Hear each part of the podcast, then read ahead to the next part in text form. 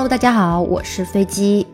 今天我想跟大家分享一本我很喜欢的书，叫《世界尽头的咖啡馆》。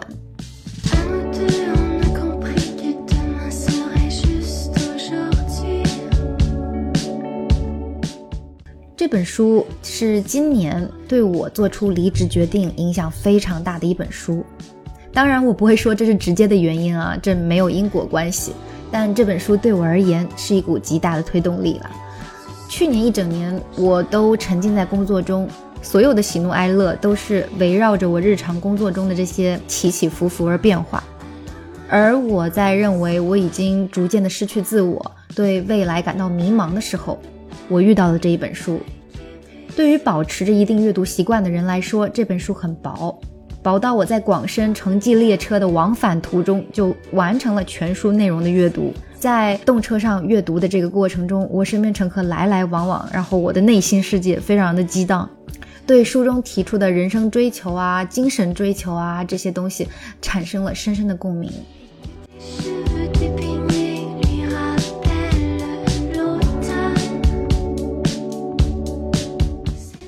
本书的作者约翰史崔勒基。以第一人称的视角，讲述了一个看似走在世俗眼里成功道路上的人，在机械工作了几年后，陷入了迷茫，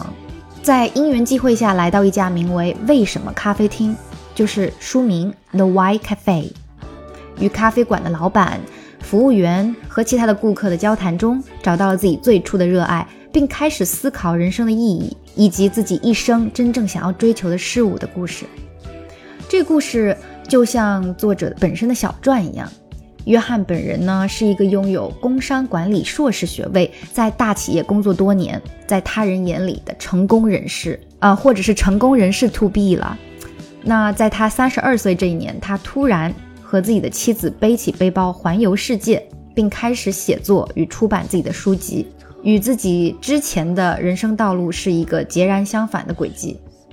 当然，我在这里要说的是，不是说改变了人生的轨迹，就是从一条原本成功的大路到了一条不成功的小路，不是这样的。因为成功它不是以单一的形式存在，只是自己的人生换了一条主线来走而已。在这里呢，我想表达的更多的是，无论是主角约翰，还是作者约翰，他做的事情都是他鼓起了勇气离开已知的、被前人已经验证过的成功的道路。听从自己内心的声音，去面对未知。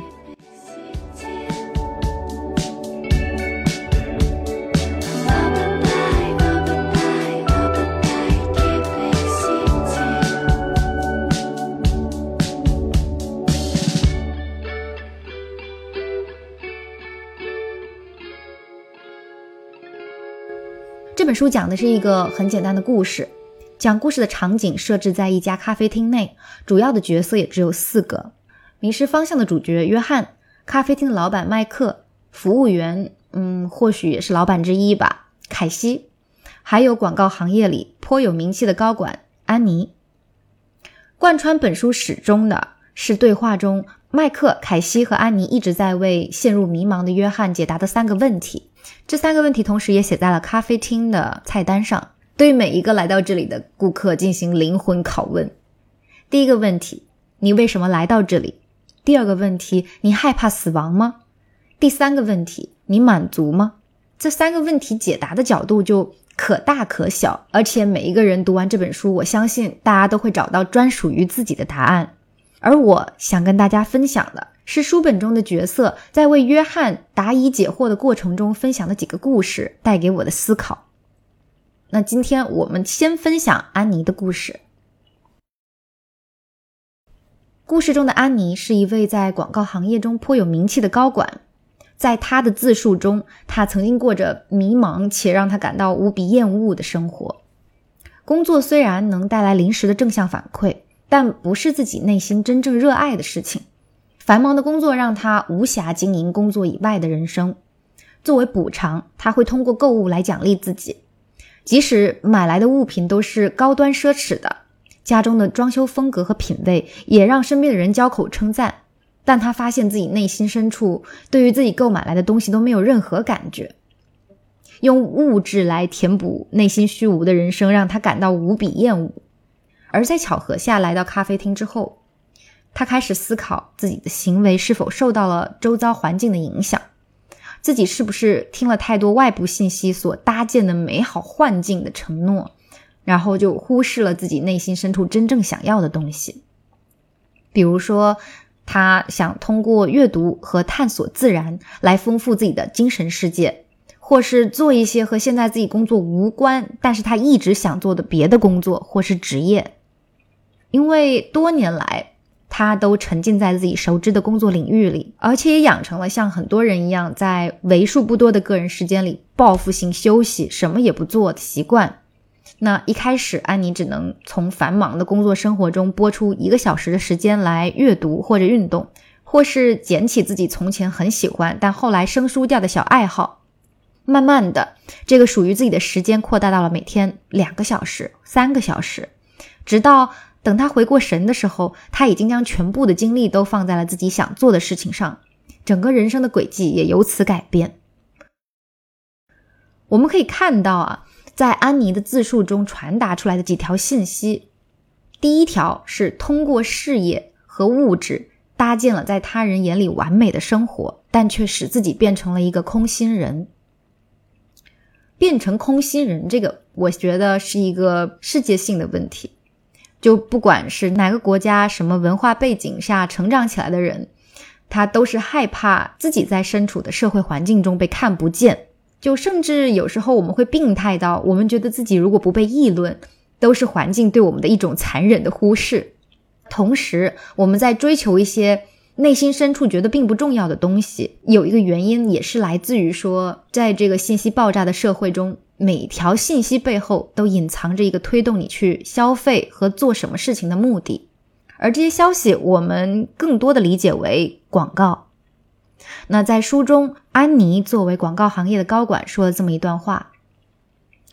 广告还会传达一种更隐晦但更具影响力的信息，即。拥有了那些产品，你能获得满足感；但如果没能获得那些产品，你的人生就是不圆满的。这样说可能太空泛了。我举个自己的例子：我曾经在 CBD 工作，在四十七楼的办公室坐着他人眼里光鲜亮丽的小白领。后来大家也都知道啊，小白领就是纸糊的老虎，戴着高帽拧拧螺丝的搬砖仔。刚入职的时候，我一直想买一台咖啡机。那我知道我其实并不是特别需要这个咖啡机，因为楼下就有很不错的咖啡馆，而且在工位上放一台咖啡机，就意味着我每天需要提早到公司来泡咖啡，因为咖啡机工作的声音太大了，会影响他人办公。但就是那个时候，我就觉得自己很需要它，加上我在某东某宝上看到的广告，拥有一台咖啡机。与高级的工作环境是强绑定的，那想一想，我还是咬咬牙买了一台。后来坚持泡了一个礼拜，那台咖啡机就不出所料的成为了落灰的摆件，而且还非常占位子。就如同书中的安妮一样，我对买来的东西吧，其实不是那么在意，但在买的当下，觉得这就是我对自己的奖励，是我应得的。就是那时候也刚入职。你在面试的时候是一关，培训的时候又是一关，觉得自己过五关斩六将，应该给自己一点奖励的。当时的想法就觉得说，好像我没这个东西，我就不是一个白领了。现实生活中啊，我们努力的追赶时代的浪潮和他人的脚步，就看到社交媒体里面那百分之二十光鲜亮丽的成功人士。那我们就会想啊，我们在同样的年纪里没有得到和他们一样的待遇和好运气，这种感觉其实是很酸涩的吧。但是在我们之中，只有少数人会去思考，我们心中是否真的想要成为他人眼里那种成功的人？我对自己正在从事的工作的认可度在哪里？我对自己的时间的掌控度在哪里？我对自己梦想的完成度到了哪里？没有人去问这些问题，如果问，也不问自己，总是在向他人寻找答案，就好像所有人都竖起耳朵，如饥似渴的，不放过外界他人的每一句话和信息，然后对自己内心深处的呐喊置若罔闻。我从安妮的故事提取到第二条信息是：我们不断的将自己真正想要的生活后置，让内心产生了越来越多的不满。这里引用安妮故事中的一句话：“我们每天做的不是自己想做的事情，为了弥补心中因此产生的空虚，我们会买更多的东西。我们希望广告是真的，哪怕只有一丝一毫是真的也好。”希望那些商品能代替日常工作，给我们带来满足感。但不幸的是，我们买的越多，要付的账也就越多，就越需要花更多时间工作，这样才能为一切买单。我们花在工作上的时间并非发自真心，所以投入工作的时间越多，我们就产生越多不满，因为我们留给真正想做的时间更少了。现实生活中，我觉得。不是每个人都幸运，幸运到工作只是为了满足自己永远也填不平的购物欲望。有些人背负着更多的是家庭责任，所以即使做着不喜欢的工作，也不会花时间去想一想自己真正需要的是什么，真正想要什么，因为一想就会动摇，一想就会充满愤懑。但日常生活中啊，作为大多数人中之一的我们。面对更多的是自己无法掌握生命和时间的无力感，还有内心欲望被后置的那种痒。我们在面对购物欲望的时候，只要口袋里有钱，就能下决心购买，而且这是一种很及时的反馈。这快乐不是来自于拥有了什么，而是来自于内心的购买欲望得到了及时的满足，就像婴儿得到一个奶嘴就会停止啼哭一样。但我们内心真正想追求的东西，也形成了一股强大的欲望。当这种欲望被持续忽视、后置，就会让欲望更膨胀。后置这种欲望呢？举个例子，就是我们经常会想的：我只要财务自由了，就能去完成自己想做的事情了，就能想去哪去哪，想旅游就旅游，想放松就放松。或许是我们偶尔会打趣的想一下，说我要是有这钱，我为什么要上这个 B 班呢？就就大概这样吧，把自己想要的生活、想做的事情不停的往后推，因为现在没有什么，然后想着以后可能有什么，以后有了，我们再把这些事情实现。那直到最后呢？这种欲望膨胀到就像小婴儿冲破屋顶的爆哭一样，让自己的内心的不满在那一瞬间都爆炸，形式就多种多样了。有的人呢就会对人生彻底摆烂，有的对下一代就会有过度的期望，那有的人呢就把愤怒和积怨通过暴力撒在无辜的路人身上，等等等等。在安妮分享的故事中，提取到第三条信息是：如果想要做改变，要切断身边过多不必要信息的摄入，只倾听自己内心真正的渴望。像刚我们说的啊，多数人成为了空心人，并不是因为自己没有心，而是因为自己从不倾听自己内心的声音，从来不询问自己内心的建议或意见。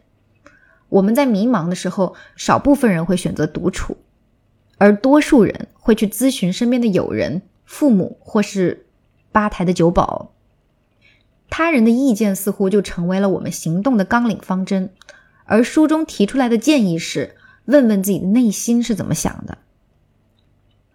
转变心态的重点在于，你要清楚某样东西能否让你的生活更圆满，由你说了算，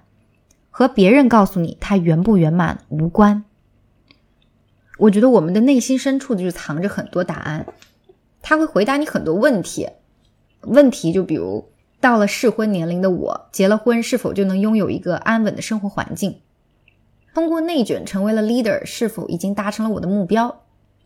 考了第一名的我是真的有学到东西，还是因为多次重复刷题，让答题变成了无需思考的条件反射？嗯，当然这些问题就是没有正确答案啊。但是，一般如果你问自己的内心的话，你要听，你就是觉得它有意义。那它没有意义就没有意义，也没有人会在你旁边指手画脚说你这这是什么答案，对吧？但我觉得这个过程重要的是，不通过询问他人的意见或建议，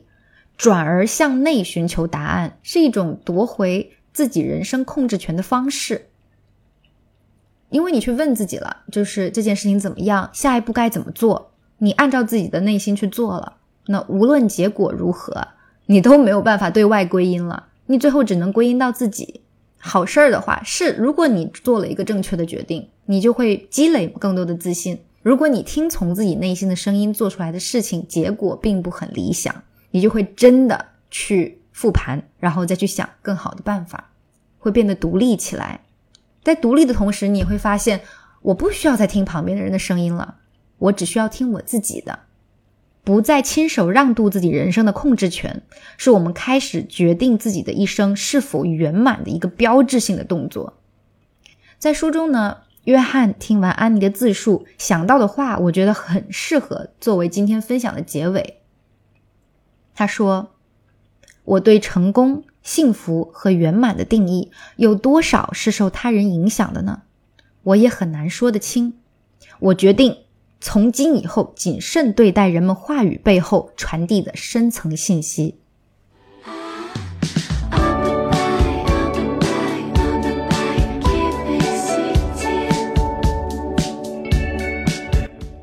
希望大家喜欢本次的分享和这本书，也希望这本书能给大家对平常生活和事物提供一个新的思考的角度。那下期呢，我将与大家分享本书中咖啡厅老板麦克的故事。我是飞机，我们下期再见。